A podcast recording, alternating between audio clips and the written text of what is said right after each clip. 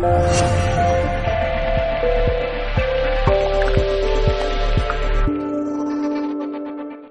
Así que, bueno, aquí estamos haciendo la labor para mantenerlos súper informados a través de, de, todo el contenido que nosotros compartimos durante todas las semanas aquí, dando contenido de valor, eh, acercándonos mucho a la gente, porque esa es la idea, que cada cosa que y, y cada entrevista que hagamos aporte una, una, solución, una píldora de algo que motive a la gente para, para, bueno, para seguir creciendo, para seguir madurando a nivel personal y, por supuesto, a nivel profesional, que todas las cosas como van muy de la mano.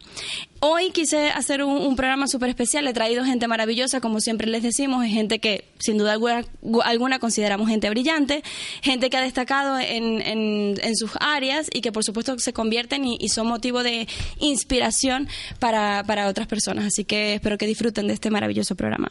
Hoy quiero comenzar la entrevista con una persona que para mí, bueno, la vida me la ha regalado en tres M's, tres ciudades que empiezan por M. Nos conocimos en Maracaibo, Venezuela, hace en el 2003. Eh, luego nos vimos en Medellín, ella vive en Bogotá, yo estaba viviendo en Medellín eh, y conectamos allí de nuevo y ahora estamos en Madrid. Eh, así que tres ciudades por M, una gran amistad que lleva la M por delante, como siempre lo digo. Ella es Vicky. Hola. Mi queridísima Vicky, ¿cómo, ¿Cómo estás? ¿Cómo están todos bien? Gracias. Mi Vicky Martínez Curiel. Vicky, eh, a ver, ¿Cuál es el, el, el, nombre de tu, de tu cargo actualmente, de tu, de la labor que tú realizas? Pues ahora mismo soy jefe de entrenamiento para Starbucks Coffee Colombia. Ok, ella es jefe de entrenamiento para Starbucks Coffee Colombia y quise eh, complementar y alimentar esta entrevista eh, que va a ser un poco hablando de, del tema ya un, un, poco más de empresa, de la mentalidad de un empleado dentro de la empresa, con una persona que para mí, bueno, o sea, ella puede tener muchas horas de presentación y no, me quedo corta de todo lo que tengo que decir. Mi queridísima Matilde Pastor, coach de éxito ejecutiva. ¿Qué tal? ¿Cómo estás? Muy buenos días. Feliz de estar aquí y feliz de poder compartir este rato con vosotros. La idea, Mati, eh, el, el, la idea de, de, traer a Mati era que Mati, Mati le dé ese, ese enfoque de coaching sistémico que tanto damos en la escuela y que hemos querido como darle bastante relevancia porque ella siendo coach profesional y teniendo ese enfoque tan sistémico nos puede ayudar a entender la importancia de ver la empresa como un sistema y de, y de qué es eso que, tanto aporta eh, los cada uno de los empleados y cada uno de los puestos dentro de la, de la mentalidad de la empresa. Vicky, exactamente qué es lo que haces. Bueno, esta historia empezó en el 2010, cuando yo viví en Argentina, eh, para, fui a hacer un MBA, ¿ok? Entonces eh, vi, tenía la necesidad de buscar un trabajo, allí vi Starbucks como una oportunidad, eh, la verdad era más que un, era, era por, por tener un trabajo, poder mantenerme en este país, pero salí enamorada de lo que, de lo que hasta ahora y realmente es una empresa con una cultura organizacional bien importante que ha impactado a nivel personal también. Entonces empecé de barista, supervisora, gerente de tienda, estuve más o menos en seis puntos, eh, terminé mi MBA y regresé a Venezuela y dije, bueno, ¿qué voy a hacer ahora? Eh, cuando vi la oportunidad de que Starbucks iba a abrir en Colombia, me apunté, jamás pensé que todo iba a pasar y participé en un proceso que fue bastante difícil, bastante complejo y largo también. Eh, y afortunadamente pasé la entrevista. Eh, cuando me llamaron de Starbucks Corporación me dijeron, Vicky, puedes venir a una entrevista de trabajo, era un jueves, eh, la entrevista era el lunes y yo, mmm, bueno, sí, con todo. Cuando fui a buscar pasajes, pues ya saben, la situación del país fue totalmente imposible, los pasajes estaban como a 15 días después de la fecha de entrevista, entonces tomé un bus y fue un viaje súper, súper, súper largo y que pasé cosas que no, no, no esperaba. Eh, un, bueno, primero saliendo del país, militares del, del, país me tiraron las maletas, me trataron súper, súper mal. Yo ahí como que tragando fuerte, me llené de valor. Eh, seguí el camino, llegando a Colombia, más o menos eso es en, eh, en, Santa Marta, se presentó un paro de campesinos que duró ocho horas, o sea, el viaje duró casi día y medio y fue bastante duro porque pues estaba incomunicada, iban a quemar buses, bueno, de todo se presentó, levantaron el paro, llegué a Cartagena, que es como en la costa de Colombia, eh, ahí tomé un vuelo hasta Bogotá, que es la capital, eh, llegué a la entrevista y fue como, bueno, ¿cómo te fue en el viaje? Y yo literal me puse a llorar porque pues uno no sabe todo lo que pasa, ¿no? Para llegar a cumplir ese sueño. Entonces, tuve la entrevista, fue más personal porque ya traía experiencia y, y realmente lo, lo, más bonito de todo fue el cierre y me dijeron, gente, de verdad con ese compromiso, acá se los cuento muy corto, pero el viaje fue muy largo, con ese compromiso y con esa tenacidad es lo que necesitamos en esta empresa. Entonces, bueno, empecé en el 2014 en Starbucks, ya llevo cinco años y la verdad ha sido un camino bastante interesante, muy apasionante, me considero una persona con mucha pasión y, y empecé como gerente de la primera tienda, abrí la primera tienda de Bogotá, tuve la oportunidad eh, y luego pasé al área de entrenamiento. Hoy lidero pues todo el país, tengo las tres ciudades eh, a cargo y nada, ha sido un camino bastante, bastante bonito, lleno de aprendizaje y, y que creo que a nivel personal me ha formado a lo que soy, ¿no? Tú dices que, mm, que el, el enfoque que tiene Starbucks eh, como empresa eh, ha impactado positivamente tu vida. ¿En qué consideras que ha sido el, el- el impacto más grande, lo que más ha aportado? Yo creo que primero empezando con la idea de, de que, o sea, cuando sales de tu país, uno va como en una burbuja, yo siempre lo veo así y muchas personas también compartimos esa idea. Y ese es como el primer, el primer golpe allí, o el primer quiebre que uno tiene y, y, y es importante, o sea, o para mí Starbucks fue importante porque me formó, me dio, o sea, yo era una persona muy insegura eh, para tomar decisiones, entonces como que al verme sola en un país te toca sí o sí tomar decisiones, sean buenas o sean no tan buenas. Entonces, creo que me ayudó a ser mucho más segura eh, y, y a velar por mí misma. Entonces, creo que ese ha sido el mayor impacto. Y a nivel, pues, como de valores, eh, me he convertido en una mujer muy pues, perseverante, muy apasionada a lo que hago. Eh, y creo que eh, esa, ese valor también me ayuda a mover a otras personas. Entonces hoy, afortunadamente, y para la empresa también, soy una persona que moviliza, influencia dentro de la cultura, y ese fue mi compromiso con el CEO de Starbucks, que es Howard Schultz, bueno, ex CEO Howard Schultz, en Estados Unidos. Yo le dije, yo tengo eh, como la- el compromiso y la responsabilidad de llevar la pasión y aprovechar esa, ese gran talento que tengo para mover a otros y poder que esta marca sea tan exitosa en Colombia. ¿En qué momento viste que eso empezó a suceder? ¿Lo recuerdas o es algo que, va haciendo la empresa constantemente eh, para que tú tengas como, como ese beneficio tan personal y tan arraigado, ¿no? Sí, yo creo que el, el, mismo camino te va mostrando, ¿no? Yo, yo creo que si yo me devuelvo a cinco años atrás no era pues como nada lo que soy y esas mismas, ese, ese mismo día a día, esas mismas experiencias que uno va eh, viviendo dentro de esta marca te va mostrando hoy quién eres, a- adicional, como que hay un sistema bien interesante de retroalimentación donde tú ves tus oportunidades, tus, tus fortalezas y eso es lo que pues lo bonito de esta empresa, ¿no? Esa retroalimentación constante. Mati, ¿por qué esto es importante a nivel de coaching sistémico? ¿Cómo, cómo lo ves tú? Bueno, ya sabes que el coaching sistémico lo primero que preconiza eh, es que em, el orden dentro del sistema es importante. Por lo que ya está comentando, eh, hay algo que mm, digamos que dentro de Starbucks está funcionando y es justamente el sistema. Cuando tú llevas, digamos, cuando mantienes el orden internamente, permites que el sistema funcione, que eso es lo que realmente no ocurre en la mayoría de las empresas no, no- no he trabajado nunca en Starbucks, pero mm, entiendo por lo que ella dice, si, si tienen ese lanzamiento y ese apoyo, digamos, al, al personal, es porque la parte de jerarquía, la parte de aceptación, la parte del orden, lo que dan y lo que reciben los empleados está en orden. Eso es- desde ahí es de donde, digamos, trabajamos con el sistema. Eh, ¿ha- ¿Has sentido que ha sido así? O sea, ¿consideras que tú más que ser un empleado que tiene que facturar o que tiene que cumplir unos requisitos eh, mensuales de objetivos, eh, ¿ha habido otro tipo de, de formación, otro tipo de entrenamiento que les hayan dado para, para poder cumplir con ello y que te sientas como tan integrada a la empresa? Porque, o sea, si ustedes la ven a ella en redes sociales, ella es Starbucks, o sea, hecha, hecha mujer. Yo soy la sirena. Exacto.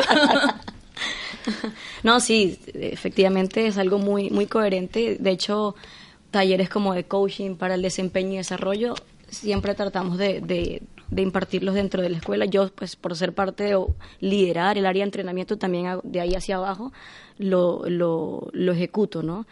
Pero sí, eh, yo creo que, que lo que tú decías, o sea, como que mm, como que esa, esa coherencia o, esa, eh, esas formaciones que uno recibe van siendo como parte de, de ti. Entonces, por ejemplo, de, cuando uno toma decisiones dentro de la compañía, siempre tenemos un filtro. Entonces, como que sentamos al cliente y al partner, que así nos llamamos internamente. Si afecta a uno, la decisión no se toma en la compañía. Sistémico. Entonces, es muy Matt, sistémico. ¿puedes, ¿Puedes explicar un poco ese, ese, esa parte?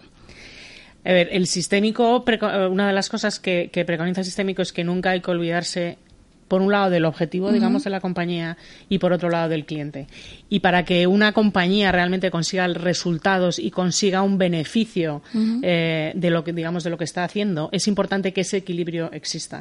A la hora, sobre todo, de tomar decisiones. La forma, bueno, la fórmula no sé cómo lo hacéis vosotros internamente, pero es verdad que a nivel sistémico lo que se hace es poner cada una de esas partes, eh, digamos, en, en a la vez para ver qué es lo que ocurre, digamos, en el, en el sistema.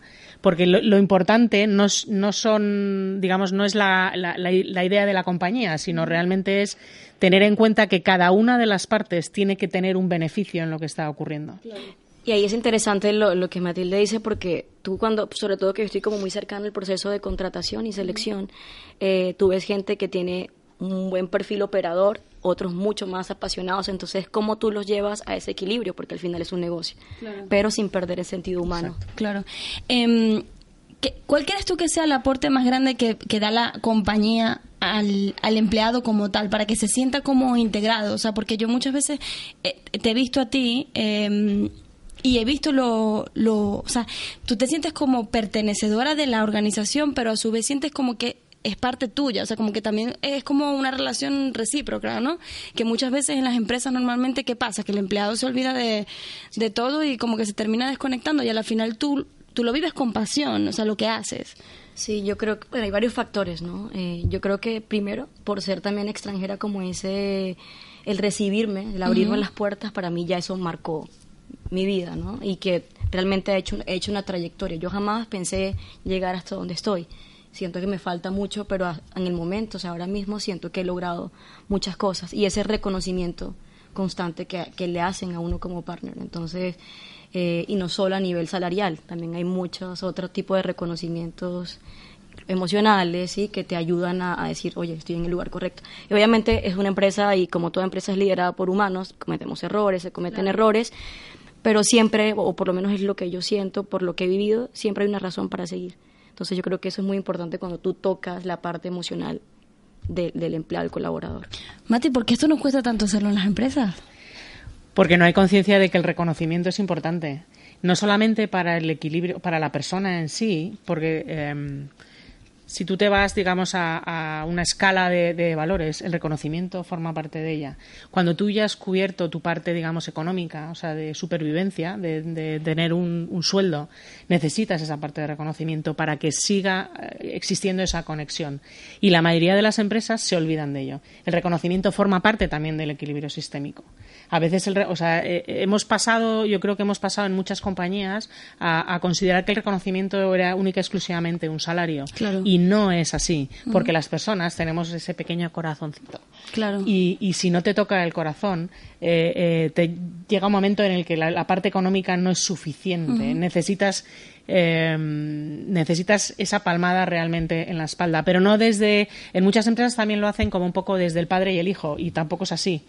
Eh, tiene que ser un reconocimiento profesional, profesional de lo que estás haciendo, darte oportunidades, eh, permitirte crecer dentro de la compañía. Que eso es lo que yo estoy viendo que, por ejemplo, bueno, en su caso personal es, lo que ha ocurrido. Cuando a ti te brindan la oportunidad de, crecer y de hacer cosas nuevas, incluso arriesgando, aunque te equivoques. Eh, eso te, eso te, te, une, digamos, a, a, la compañía. Claro. ¿Cuál es el beneficio que tú consideras más palpable que puede tener la empresa cuando, cuando cuando incluye este tipo de prácticas dentro de la compañía?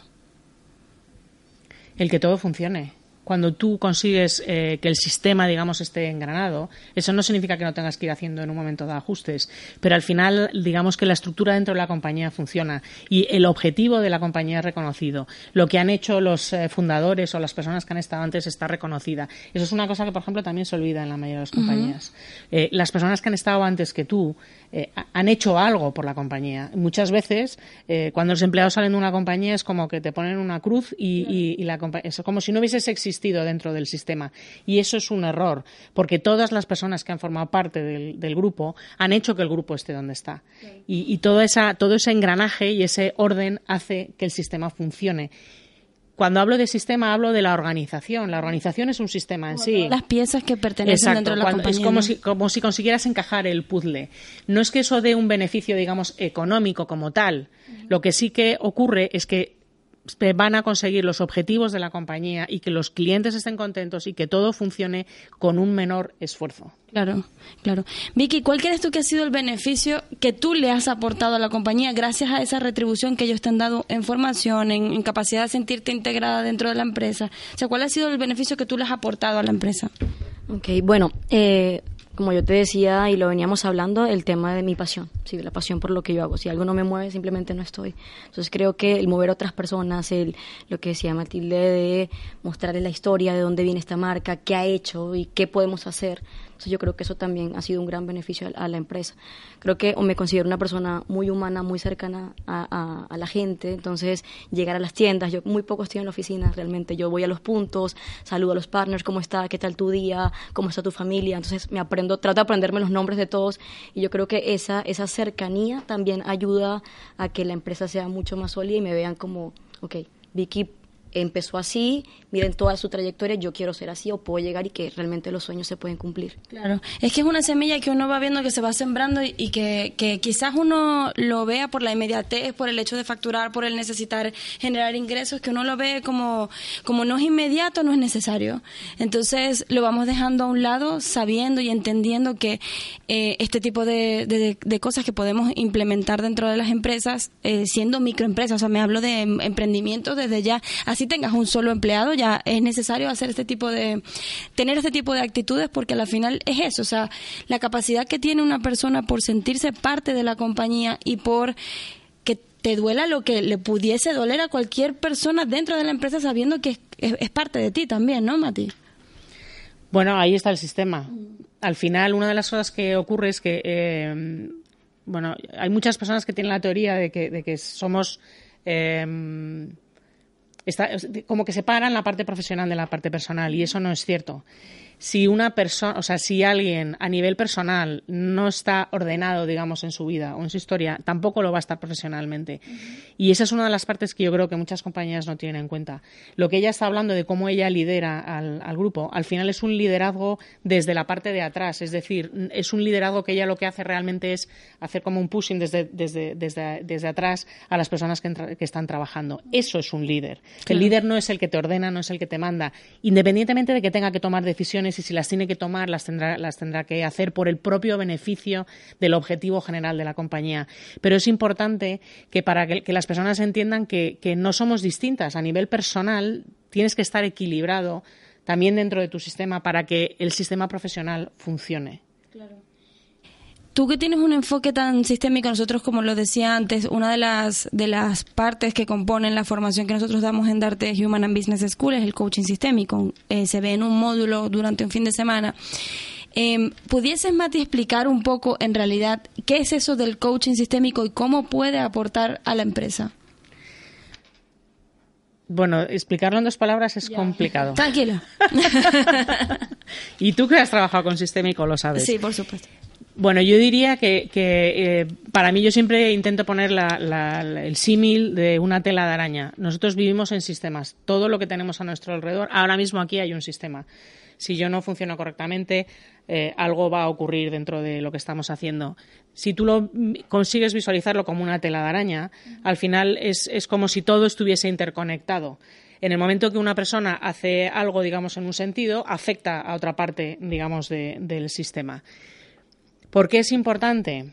Porque cuando está funcionando correctamente el sistema, todo es mucho más sencillo y es mucho más eficiente y es mucho más eficaz. Porque si no, nos enredamos en, el follón, que es lo que ocurre en la mayoría de las empresas o de las organizaciones, que están eh, enredados, digamos, en una tela de araña y no son capaces de, discernir qué es lo que ocurre. Trabajar desde el punto de vista sistémico, tanto a nivel personal como a nivel profesional, consigue que el orden, digamos, del sistema funcione correctamente y sea mucho más eficiente y desde allí hace el coach hace un acompañamiento para que ese proceso se dé o cómo funciona en realidad dentro de la empresa. Eh, el coaching sistémico funciona por un lado, digamos como digamos a nivel consultoría, o sea, detectar qué es lo que está ocurriendo en un momento dado dentro de la compañía y acompañar efectivamente al cliente a que eh, todos esos desequilibrios que en un momento dado se pueden detectar desde la parte del perdón, reconocimiento, la jerarquía, eh, lo que dan y reciben los empleados, el aceptar a veces que la situación es la que es.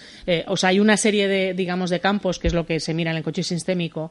Lo que se, lo que se pretende trabajando desde él es acompañar al cliente a que todo eso se equilibre y sobre todo a que el cliente entienda cómo funciona, digamos, el sistema dentro de la compañía para que sea mucho más eficaz y le cueste muchísimo menos esfuerzo conseguir esos resultados que está buscando. Claro.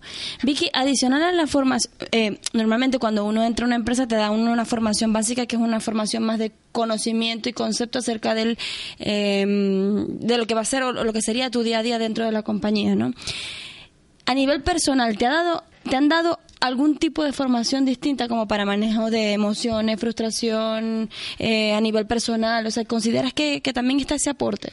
Sí, claro, totalmente. De hecho, cada dos meses tenemos diferentes sesiones de coaching, tenemos manejo del estrés, del tiempo, entonces son diferentes eh, programas que te ayudan a, ejecutar mejor tu, tu rol. Claro. Una de las cosas que yo, que yo vi cuando, cuando la vi a ella la primera vez abriendo una tienda en, en Medellín fue que eh, tanto ella como el, equipo de trabajo con el que ella estaba era personas que podían estar fácilmente dos, tres, cuatro, cinco de la mañana dentro de una tienda tratando de, llegar a, tiempo al, al, a la apertura del del, local y las veía como cansadas pero tan felices. O sea, era como una sensación de, sí, hay agotamiento, hay como una necesidad de, bueno, de lo que está pasando aquí, pero em, las veía tan, tan contentas y tan integradas que eso como que a la final le enamora, porque aunque yo no trabajo para esa empresa, eh, sí que lo transmiten y digo, wow, debe ser bonito trabajar allí, ¿no?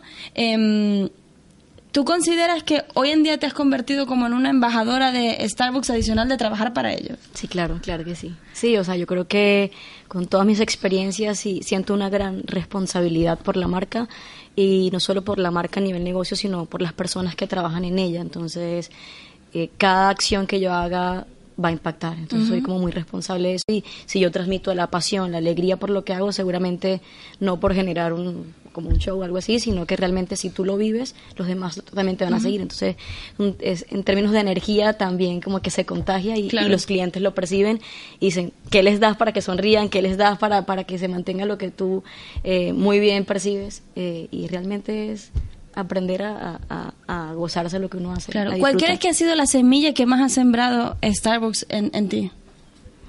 Mm, la semilla.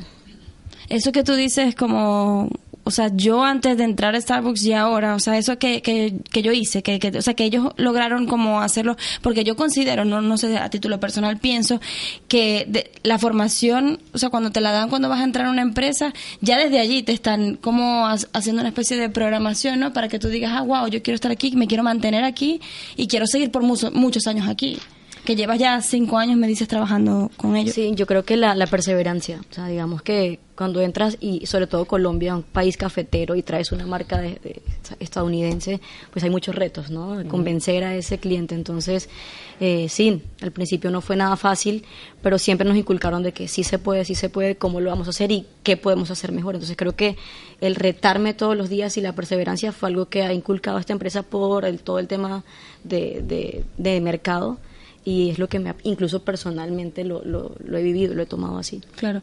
Mati, ¿cómo se trabaja el tema de la motivación en un empleado? Cuando, cuando pasan estas cosas, mira que, por ejemplo, ya decía, es un mercado difícil porque estamos entrando una marca es americana a un mercado colombiano cafetero, o sea que es como el producto por excelencia, ¿no? Y el hecho de mantenerlos como esperanzados y creyendo, confiando en el, en el proceso que van a vivir, ¿cómo, cómo se hace eso desde, desde la parte más sistémica?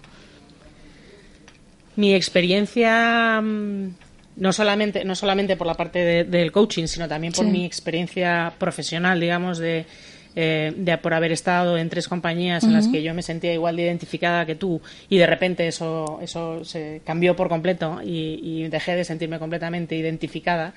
Y mm, es verdad que cuando empecé a trabajar con el coaching sistémico entendí muchas de las cosas que, que habían ocurrido. Una de las cosas que ocurre o que, o que hace que una persona deje de, conectar, digamos, con la compañía es eh, son cosas muy básicas. Eh, respeto eh, y sobre todo, mm, yo siempre digo que el permitir que la persona se desarrolle, que la persona sea sea quien realmente es que esté en el sitio adecuado, con las funciones adecuadas. Muchas veces nos encontramos personas que están eh, en, posiciones que no les corresponden. Y eso genera un desequilibrio brutal dentro de una compañía y puede matar una compañía. El no tener, digamos, las piezas de las figuras en donde tienen que estar. Y eso se puede trabajar a nivel sistémico. Cuando tú a una persona le pones en el lugar adecuado y le permites que sea eh, o que brille todo lo que puede o todo lo que, todo lo que siente en ese momento, consigues esa, esa empatía. Quiero darle las gracias a las dos por haber compartido con nosotros este rato. Me quedo con esa capacidad y ese, ese chip de permitirle al empleado poder brillar y poder ser dentro de la empresa, que creo que desde allí aportamos muchísimo. Vamos a una pausa muy cortita, pero ya volvemos con más de Gente Brillante. Después de esa pausa súper cortita, seguimos aquí en Gente Brillante, tu programa de coaching y desarrollo personal y profesional. Y ahora me acompaña una chica maravillosa. Ella es Arancha Casanova, es consultora estratégica, formadora y coach. Dentro de su vida eh, laboral se, siempre se ha relacionado con las ventas y la dirección de equipos. Y con el tiempo y su experiencia descubrió que hay una formación que no se imparte en universidades ni escuelas y en eso estoy completamente convencida. Y es el principal motivo del fracaso personal y profesional de muchísimas personas. Se dedica a formar a propietarios y negocios, emprendedores, ejecutivos y grupos profesionales a través de cursos y conferencias para fomentar el autoconocimiento y mejorar la relación con uno mismo. Eh, trabaja para desarrollar la capacidad de liderazgo, lograr objetivos, ser más productivo y vivir alineados con los, los propios valores de cada uno. Qué importante esto. Bienvenida. Muchísimas gracias. ¿Cómo estás? Muy bien, fenomenal. Encantada de estar aquí. Muchísimas gracias por la invitación. A ti, Arancha. Eh, me decías que eras de Tenerife, pero llevas 18 años viviendo en, en Madrid, perdón. Sí, eh, bueno, soy original eh, de Tenerife, de La Laguna. Es una ciudad preciosa, pero llevo ya 18 años viviendo aquí. Bueno, aquí ya he echado mis raíces, tengo mi familia, mis hijos. Y, bueno, y mi último bebé, que es este, esto de lo que venimos a hablar Así es, estamos hablando del libro Máscaras imperfectas, desenmascarando al ego para vivir desde la verdadera esencia. Cuéntanos de este libro. Bueno, como tú bien has dicho, eh, aunque profesionalmente me dedico a trabajar con emprendedores, realmente eh, a lo largo de mi trayectoria eh, profesional, paralelamente me he desarrollado también personalmente. digamos que de alguna forma el dolor emocional me llevó a trabajar en mí para buscar la felicidad. Y bueno, no, no, se hace con un día, ¿no? Pero con el tiempo descubrí que el ego eh, juega un papel fundamental en nuestra vida y que la verdadera felicidad está en la esencia. Entonces, cómo desenmascaramos al ego, cómo lo conocemos, ¿no? No se trata de desterrarlo, no se trata de eliminarlo, porque... Sí, porque hoy en día está como demasiado eh, mal juzgado, yo creo también, ¿no? Ahora es como tienes que desapegarte del ego y... Claro, digamos que hay como una guerra contra el ego, y siempre que entres en guerra con el ego, el ego te va a ganar, porque esa es su función, la función es defenderse. Entonces, el, ego tiene un papel fundamental en nuestra vida, que es protegernos, pero eh, no se trata de eliminar el ego, se trata de conocerlo y de domarlo. Igual que domas un animal, igual que domas un caballo para integrarlo en tu vida, para convivir, para disfrutarlo, también hay que eh, saber domar, educar, en nuestro caso sería más educar nuestro ego y autoconocernos para sacarle su rendimiento, porque tiene su función en, en nuestra vida. ¿Cuál quieres tú que sea la función del ego? La función del ego es eh, prácticamente, eh, también sirve para defendernos, ¿no? De alguna manera juega un papel fundamental y es característico solo a las personas, al ser humano. Eh, los animales eh, son esencia, eh, viven de una forma muy, muy básica. Los animales reaccionan de una forma muy, muy básica, muy intuitiva y muy, digamos, no, me sale ahora el concepto. Sí, es, como muy de... Muy instintiva. exactamente, de supervivencia, ¿no? Claro, y, nosotros tenemos desarrollado una inteligencia eh, mucho más evolucionada, ¿no? Y ahí el ego juega un papel fundamental. El problema del ego, el problema de ese ego que tratamos eh, en esta lucha, es cuando eh, dejamos que se apodere de nuestra identidad, que él se crea que es el dueño de nuestra vida y que realmente la identidad es suya. Claro. ¿Vale? El ego es una herramienta nuestra, el ego es una parte de nosotros, pero no somos nosotros. Nosotros somos más cosas. ¿Cómo identificas cuando estás actuando desde el ego y cuando estás actuando desde tu verdadera esencia? Pues verás, cuando tú actúas desde el ego, normalmente la sensación, eh, hay, hay muchos indicadores. La sensación eh, suele ser como de insatisfacción, por ejemplo, suele ser de, de lucha, de guerra, de competición. El ego es esa parte de nosotros que trata de competir, que trata de ganar, ¿no? Que se quiere sentir superiores a otros o que se siente inferior también. Nadie es superior, nadie es inferior. Tenemos que relacionarnos desde la igualdad desde de la misma manera que tenemos los mismos derechos. Eh, no se trata de na- nadie es superior ni nadie es mejor que nadie. Sí es verdad que hay personas que tienen más conocimiento sobre unas cosas Claro. y tú tendrás otros conocimientos sobre otras cosas porque tú te has dedicado tu tiempo a desarrollarte en otras áreas. No todos podemos saber lo mismo Claro. y no por eso nadie es mejor ni nadie es superior. Se trata de eh, ahí trabajar también la autoestima eh, enfocándote en lo en la parte que tú has desarrollado de ti, pero sin embargo el ego, el ego lo que trata es de competir, ¿no? Y de, y de, y de luchar y de comparar. El ego quiere ganar, el ego quiere tener razón. El ego es el que cuando sales a la calle y coges el coche se siente súper... eh, eh, entramos como en, un, en una especie de, de mundo hostil y cuando todo el mundo coge el coche se vuelve como súper agresivo porque realmente tiene miedo, porque realmente está en una situación donde activa su máscara del miedo porque sabe que corre un peligro y todo el mundo se vuelve mucho más agresivo cuando está al volante, ¿no? Claro. porque ahí estamos actuando desde el ego.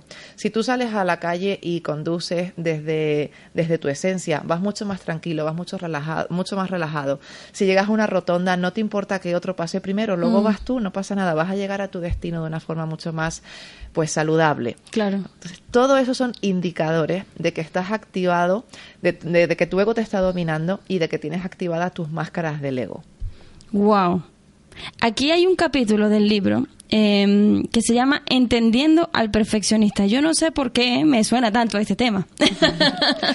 Bueno, verás, eh, yo he tenido mi faceta perfeccionista, Ok. ¿vale? Eh, si lees mi libro, eh, que además yo te lo voy a regalar hoy. wow, qué lujazo. Si lees mi libro, eh, vas a entender cómo, cómo mi educación me ha traído hasta aquí, ¿vale? Entonces, yo nazco, me crezco en unas condiciones, pues, concretas, las que sean, ¿vale? Ni buenas ni malas, sino unas condiciones concretas.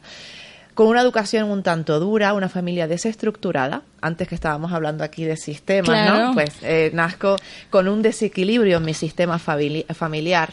Y eso cómo repercute eh, en el desarrollo de mi ego, en el desarrollo de las máscaras del ego y cómo eh, repercute en mi vida, tanto personal como profesional, que ratifico que sí que están completamente ligadas. ¿no? Ligadas, claro. Entonces, eh, de alguna manera, esa inseguridad que empiezan a hacer en mí, porque bueno, yo cuando era pequeña era una niña tímida, eh, era una niña que no hablaba con desconocidos, era una niña que me costaba muchísimo hablar, me costaba muchísimo relacionarme. Entonces, todo eso tenía una función. Era la función de protegerse, porque en algún momento había pasado cosas que habían activado esas máscaras del ego en mí.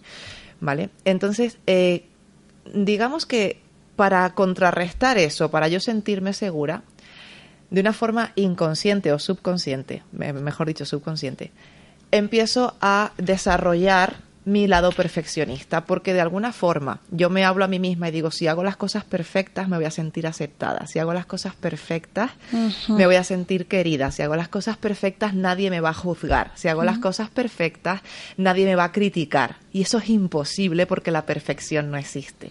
Entonces, eh, no existen las cosas perfectas, no existe el evento perfecto, no existe la, la persona, no existe el trabajo perfecto. Todo está, eh, eh, forma parte ¿no? de, de muchos factores y todo, la perfección es como tú enfocas eso que tú estás viviendo o eso que tú estás sintiendo o eso que tú, que tú ves, ¿no? Y, y todo, todo puede ser perfecto sin, si, está, si lo miras desde los ojos de la comprensión y desde la aceptación. Pero si lo haces desde el juicio del ego, pues siempre vas a encontrar áreas de mejora y siempre vas a tener una insatisfacción porque nunca vas a lograr Claro. que todo esté eh, realmente como el ego considera que, que debe estar perfecto para no ser juzgado o para no ser criticado o para sentirse aceptado. Claro. De ese proceso en el que hablas de, que tuviste tu etapa de perfeccionista, al día de hoy, el conocer tu ego, trabajar en él, desapegarte de él, eh, o yo creo que reconocerlo y utilizarlo cuando, cuando tiene que ser, eh, ¿cuál ha sido el, como el, el beneficio que has obtenido? Felicidad. Eso por un lado. Por otro lado, liberación, libertad eh, y evolución. ¿Vale? Entonces, eh, hablo mucho también de, la evolución. estamos, en, estamos en constante cambio, ¿no? Y para mí la vida es evolución, tanto dentro de la propia vida como ya hablando de vidas en general o, de energía, yo creo que todo es evolución.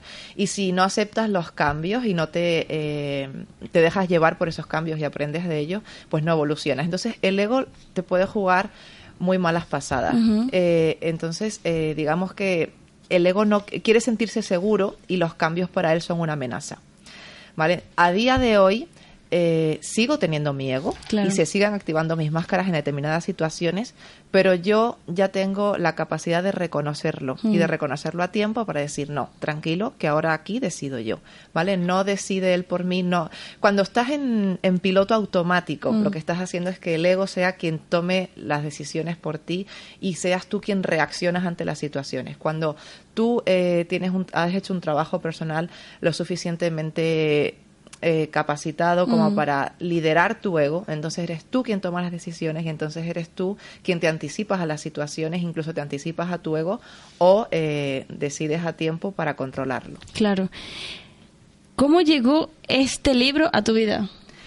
Realmente eh, te puedo contar la versión larga, que es contar muchas cosas, o la versión corta es no sé, como sin darme cuenta. Yo creo que de alguna manera, cuando tú te dejas llevar por y te expones a la evolución y te dejas llevar un poco por esas inquietudes, pues sientes como, pues eso, insatisfacción, inquietud y de alguna manera todo lo que yo había aprendido durante toda mi vida, todo mi trabajo personal que, que he hecho con psicoterapia, con desarrollo personal, con terapeutas transpersonales, eso me, llevó también a formarme, ¿no? Me empecé a formar, me interesó muchísimo el tema, me, empecé a, a matricular en la Universidad de Psicología, me, formé en coaching, en PNL y de alguna forma mm, quería llevar esto a la calle, ¿no? A, a, decirle a todo el mundo, mira, tú puedes ser feliz y no necesitas tener una casa más grande, no necesitas tener un coche más grande, no necesitas tener un novio, ni una mujer, ni un... No necesitas nada para ser feliz.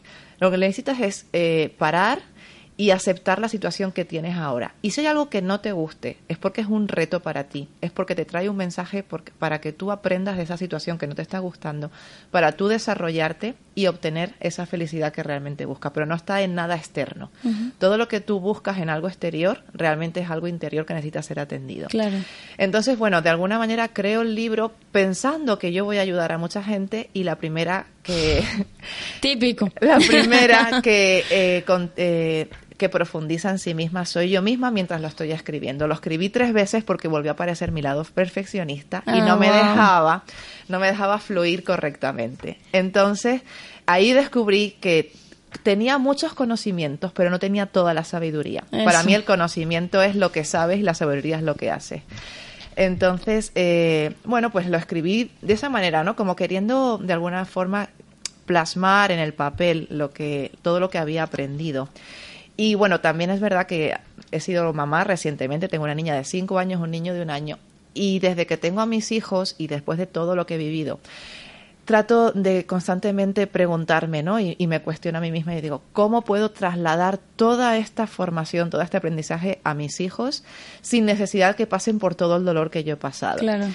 Así que bueno, de alguna forma empecé a escribir y, surgió el libro. Entonces lo hice sobre mi, mi, rasgo en ese momento más doloroso, que era el perfeccionismo y mi proyecto, mi, mi terapia más, eh, mi última terapia, ¿no? La más reciente, que es la de dejar de ser perfeccionista, de trabajar más mi esencia, de aceptarme más a mí misma, de conectar mejor con, con la esencia de otras personas. Porque mientras estás en ego, mientras activas máscaras, solo conectas con otras máscaras. Y es cuando se, se dan las relaciones superficiales, las de relaciones tóxicas, las relaciones conflictivas. Y es cuando las cosas no funcionan. Porque eh, te relacionas desde máscara. Claro. ¿Vale? Y cuando te relacionas desde esencia, empiezas a conocer otro tipo de, personas, que son las mismas, pero se relacionan contigo también desde su esencia. Claro. Em, a ver, yo, yo es porque tengo, ¿sabes? Como una parte de mí que entiende perfectamente eso, pero hay otra parte de mí que, se, o sea, que, que yo creo que sale como un automatismo de que nosotros, o, considero yo que la gran mayoría de las personas cuando activan esas máscaras de las que hablamos, es como un mecanismo de defensa. Claro. Y hoy en día estamos tan bombardeados por tantas cosas, eh, desde una tontería como la cantidad de likes que puedes tener en una foto en Instagram. Eh, llega y, y sale el ego porque es una manera también como de protegerte, porque si yo te muestro mi esencia, te estoy mostrando la parte más vulnerable de mí. A ver, mm, eh, comunicarte desde la esencia o conectar desde la esencia no significa volverte débil. Al revés, es cuando realmente empiezas a ser fuerte, ¿vale? Si eh, tú lo has comentado, ¿no? Es como, en- en resumiendo tus palabras, has dicho que estamos en un mundo hostil, ¿no? Ujú. Llena de bombardeados constantemente. Verás, no es necesario salir a la calle con armas, no es necesario salir a la calle con, con escudos, no es necesario salir a la calle con una armadura. ¿vale? Esa armadura, esas armas y ese escudo lo forman el ego, ¿vale? De la misma manera que tú sales a la calle y, oye, puedes tropezar, puedes tener un accidente, puede- incluso te pueden golpear o, o te pueden agredir, pero no por eso sales con, con una armadura o sales armado con pistolas, Claro. ¿vale? Porque si sales con ese tipo de protección para ti, en algún momento se te va a escapar el dedo del gatillo y vas a disparar a alguien y por accidente pues vas a provocar daño a otra persona, ¿no? Eso es lo que hace el ego. El ego va armado hasta los dientes, ¿vale? Con el dedo en el gatillo constantemente. Entonces, cuanto más inseguro se siente, más armado va. Y utiliza sus armas y no utiliza sus recursos. Cuando tú trabajas desde la esencia, no necesitas llevar ningún tipo de armas. Y entonces, tu protección, no necesitas protección Mm. realmente, ¿vale? Porque te sientes seguro y, y vas a conectar con otras esencias. Entonces ya no te vas a sentir atacado, no te vas a sentir agredido. Y solamente cuando realmente sea necesario, pues vas a, a defenderte, pero porque es, eh, te, te encuentras ante una situación de riesgo vital, no porque alguien te insulte o alguien te mire mal o alguien eh, no le dé likes a tu, Claro. a tu foto en Instagram. Claro. ¿Vale? Ahí es donde hay que trabajar, desde esa seguridad eh, interna, desde esa seguridad de lo que realmente somos. Cada vez que tú te sientes agredido, te sientes inseguro o tu autoestima se siente O vulnerable también, porque a la gente le cuesta mucho sentirse vulnerable. Claro, cuando te sientes eh, eh, inseguro o te sientes amenazado porque alguien no ha dado likes a tu, a tu cuenta o, o no te ha dicho qué guapa vas hoy. O porque no espera de ti lo que, lo que, eso, o, sea, o- mejor dicho, no le has dado lo que, lo que espera de ti. Claro. ¿no? Esas son reglas que Mm. tiene tu ego y entonces tú has construido unas reglas que dice que para tú sentirte segura se tienen que dar estas, es- todas estas situaciones y si no se cumplen entonces tú te sientes mal. ¿Vale? Si tú trabajas en ti, en vez de esperar de que tu felicidad dependa de factores externos, eh, construyes tus reglas desde tu interior, desde ti misma, sin necesidad de depender de nada ni de nadie, entonces pues es que va, va a cambiar tu vida de forma radical. No vas a necesitar ni siquiera maquillarte un día si, si realmente no te apetece, ¿no? Claro. No te vas a maquillar.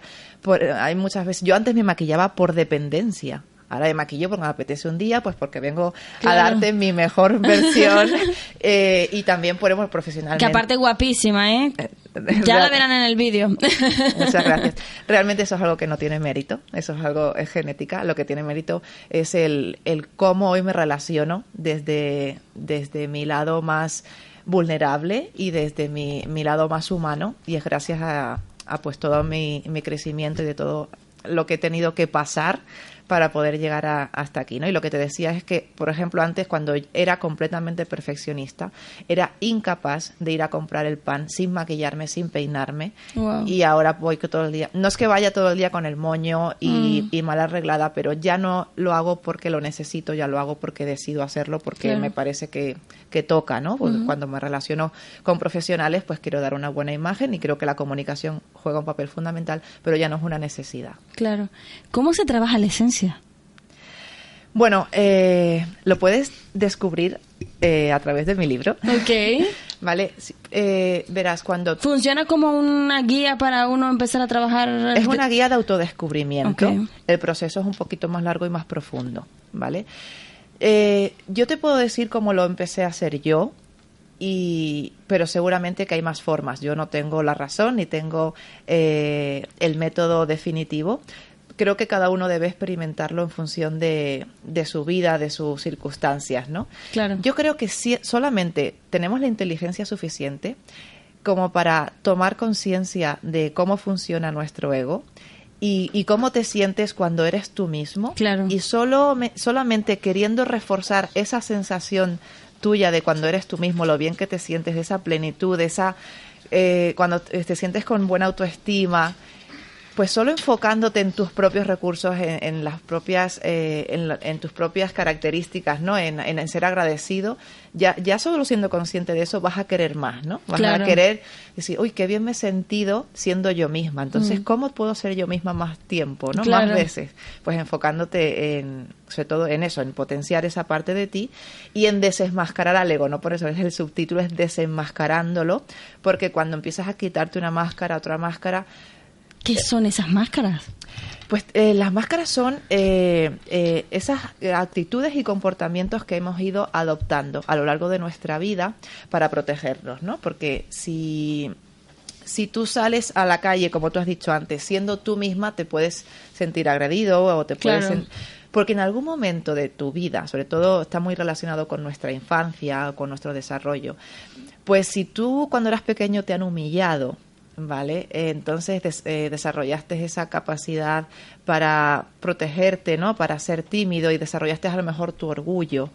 Y, y, hoy en día, cuando alguien te mira o dice algo, tú reaccionas con orgullo porque sin tú saberlo, estás conectando con aquella experiencia que tuvo la mm. intensidad suficiente como para herirte y provocarte un dolor suficiente que hizo que desarrollaras tu máscara, por ejemplo, del orgullo, que hace que en el resto de tu vida eh, se active y tú respondas con orgullo ante determinadas situaciones o personas. Si tú tienes activada tu máscara del miedo, el miedo eh, juega su función eh, básica y además vital, ¿no? Si no mm. tuviéramos miedo, nos expondríamos a peligros que, que, serían incompatibles con la vida. Entonces el miedo es necesario, pero el miedo eh, puede volverse irracional cuando tú sientes miedo porque, bueno, pues porque sales a la calle y no te sientes a lo mejor lo suficientemente aceptado en un entorno nuevo. Claro. ¿Vale? Y te sientes amenazado. Es un miedo irracional. Si en función de cuál, de cuál haya sido tu experiencia a lo largo de tu vida, pues tendrás más o menos activada tu máscara del miedo. Ahí hay que enfocarse en que, bueno, pues voy a un entorno nuevo con personas nuevas y no por eso tengo que correr peligro. Yo eh, valgo por lo que soy, por lo que yo siento y por lo que yo puedo ofrecer y no porque me comparo con otros y siento que los otros valen más, entonces yo siento miedo porque me siento amenazado. Va todo ahí como, como hilado, ¿no? Como entramado. Entonces yo creo que el libro es una buena guía para despertar qué máscaras tenemos activadas y qué máscaras debemos trabajar que no nos están permitiendo ahora mismo brillar desde la esencia y, y, conectarlo con, con, lo que realmente somos, ¿no? También digo, si, si no hubiera nadie mirando, si no hubiera nadie, si supieras que nadie te va a juzgar, si supieras que, que ahora mismo estás aquí y no, nadie te está escuchando, no sé, cómo irías vestido, cómo irías peinado, cómo irías maquillado y cómo hablarías conmigo. Pues seguramente de una forma mucho más relajada, de una forma, no sé, serías tú misma. Pues eso es lo que realmente es tu esencia, eso que, que tú harías si no hubiera nadie mirando. Luego también entra en juego la integridad, ¿no? Claro. Pero de eso que tú harías si, si realmente te dieran la libertad de, de ser tú misma, pues es lo que hay que trabajar, ¿no? Conectar más con esa parte claro. y, y dejarla brillar porque es lo, donde realmente va a estar tu felicidad. En tu experiencia laboral, eh, decías que trabajabas con, con, emprendedores, con profesionales, con propietarios de negocios. ¿Cuál ha habido, o sea, cuál ha sido la dificultad más palpable con la que te has tenido que topar a la hora de desenmascarar el ego? Bueno, yo trabajo con ellos eh, realmente porque ayuda a potenciar sus negocios. Entonces, eh, pues... Que también trabaja un poco el ego, ¿no? A ver, es que está súper relacionado. Mm. Yo realmente, profesionalmente, siempre he estado relacionada con el mundo del marketing y de las ventas. He tenido empresa propia y he trabajado también por el mundo corporativo. Si te pones a tirar de hilos, todo acaba en el ego. Claro. El cómo se relaciona la gente, ¿no? Eh, hoy en día existe eh, el síndrome este de la titulitis, ¿no? que parece que ya tengo mi título universitario, entonces ya lo sé todo, lo tengo todo. Entonces ya no solamente eso, sino que además tú eres inferior a mí porque mi mm. carrera es mucho más importante, porque además yo fui a la universidad privada y además eh, mm, yo estoy en este puesto y soy mejor que tú. Mira, eso no funciona así, ¿vale? Claro. Entonces aquí estamos para eh, servir y cada uno sirve desde sus conocimientos y cada uno sirve desde su experiencia y desde lo que pueda aportar. Y así funciona en tu vida personal y en tu vida profesional. Tú estás sirviendo a una empresa, estás sirviendo a un proyecto, estás sirviendo a un público, estás sirviendo a tus clientes, ¿vale? Entonces, desde esa desde ese lado la relación sería de igual a igual. Claro. ¿Vale? Entonces, Dentro del mundo corporativo hay mucho ego, Mm. pero eh, ego salvaje, ¿no? Es el ego. Porque el ego... El de la supervivencia también, ¿eh? Un Claro, poco. el ego tiene que seguir eh, existiendo, el ego no nos lo podemos eliminar, tenemos Claro. que aprender a convivir, a integrarlo en nuestra vida y, y el ego nos da indicadores, ¿vale? Entonces lo que hay que saber es interpretar esos indicadores para saber cómo debo reaccionar. Entonces la pregunta que, que me hacías es el, cuál ha sido el, Como la dificultad. el reto que tú- más Sí, exacto. Yo, yo les ayudo, o sea, realmente profesionalmente yo ayudo a emprendedores a crear su negocio, a impulsarles, ¿no? Un poco a, a desarrollarse, porque suelen ser profesionales que saben mucho de su profesión, pero no saben vender, no saben gestionar su empresa, no saben eh, encontrar clientes, ¿no?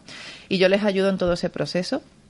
Y principalmente eh, el factor que juega el ego es ese, ¿no? El que se dejen enseñar, el que se dejen mentorizar, el que se dejen guiar, ¿vale? Y, Claro. Y bueno, el, al final siempre, siempre acaba todo en, pues en eso, en los miedos, en, en las inseguridades, eh, en, en la autoestima. Y todo eso son máscaras del ego por cosas que nos han pasado. A todos nos han pasado cosas. Claro. ¿A quién no le ha pasado algo duro Claro. en su vida? Si encuentras una persona que no le haya pasado algo duro, que le haya enseñado Mm. lecciones vitales en su vida, seguramente esa persona tenga todavía la lección más importante por vivir, ¿no? Que Claro. desarrollarse, porque luego suelen ser personas eh, a lo mejor, pues, eh, mm, tiranas Sí. o, ¿no? Es decir, que al final todo juega un papel Claro. y, y, y para mí la, la función es evolucionar, ¿no? Dentro de, de todos esos de esos papeles que juegan las máscaras de, del ego. Claro. ¿Qué es lo que te gustaría que sucediera con este libro? Mira, mm, de momento mis expectativas eran muy poquitas y ya han sucedido cosas, ¿no? Entonces, a partir de aquí lo que suceda, pues va a ser maravilloso. Entonces, eh, lo primero que sucedió fue que profundicé muchísimo más en mi propio desarrollo. Que ya eso es una ganancia impresionante. Claro. Eso no tiene valor. No. Eso tiene mucho valor, no Mm. tiene precio. Exacto, valor comercial, quiero decir, sí. Sí, no, no quería corregirte, pero sí quería matizarlo. Sí. Entonces, eh, realmente el libro lo hice de alguna forma para... Es como mi voz al mundo. y, y, y lo siguiente era ayudar a alguien, ¿no? Y ya lo he conseguido. Es decir, ya he recibido un testimonio de una persona que tenía miedo a conducir y ya tenía su carnet, pero había cogido miedo a conducir y me dijo que eh, se dio cuenta a través de- del libro que era muy perfeccionista, muy insegura y que le ha dicho adiós a su a esa parte suya y que le ha dado la bienvenida a esa nueva mujer que ahora mismo ya está conduciendo Wow. y que y que se muestra al mundo como ella es mm, porque sí, porque le ha hecho clic, ¿vale? Claro. No es que realmente leyendo el libro todo el mundo vaya a, a cambiar, pero sí espero que, que haga clic y que te ayude a ser tú mismo, que te permita ser tú mismo Claro. y que te permitas eh, ser más feliz, disfrutar más de las cosas, sentirte más seguro, aumentar tu autoestima y por lo menos desde ahí está escrito y desde ahí espero que, que realmente se llegue a, a las almas de, de todas las personas que lo quieran leer. No es un libro para leer, realmente no es un libro para, para aumentar el conocimiento ni es un libro para entretener, es un libro para sentir. Wow. Wow, muchísimas gracias Arancha por esta maravillosa entrevista. De verdad que me quedo con una energía muy bonita. Yo creo que eso es lo que transmites. Eh, si eso te lo ha aportado desenmascarar tu ego, déjame decirte que te felicito por el trabajo tan grande que has hecho porque se ve, se ve y se siente también. O sea, soy muy de mirar a los ojos, pero también de percibir con energía lo que me transmites. ¿Dónde lo podemos encontrar? De momento solo está en Amazon. Ok, está en Amazon, te buscamos como Arancha Casanova, ¿así? Sí, también O sí. a través del nombre del título Máscaras Imperfectas. Eso es. Si ahora mismo te costará encontrarlo a través del título, accediendo a mi página web de aranchacasanova.com, pues en la, en la home está el enlace directo a Amazon para que sea más fácil localizarlo. Ahí está, Máscaras Imperfectas de Arancha Casanova. Muchísimas gracias por haber venido y con Gracias esto nos a vamos ti. a los servicios informativos y ya volvemos con más de Gente Brillante. Convocar el pleno en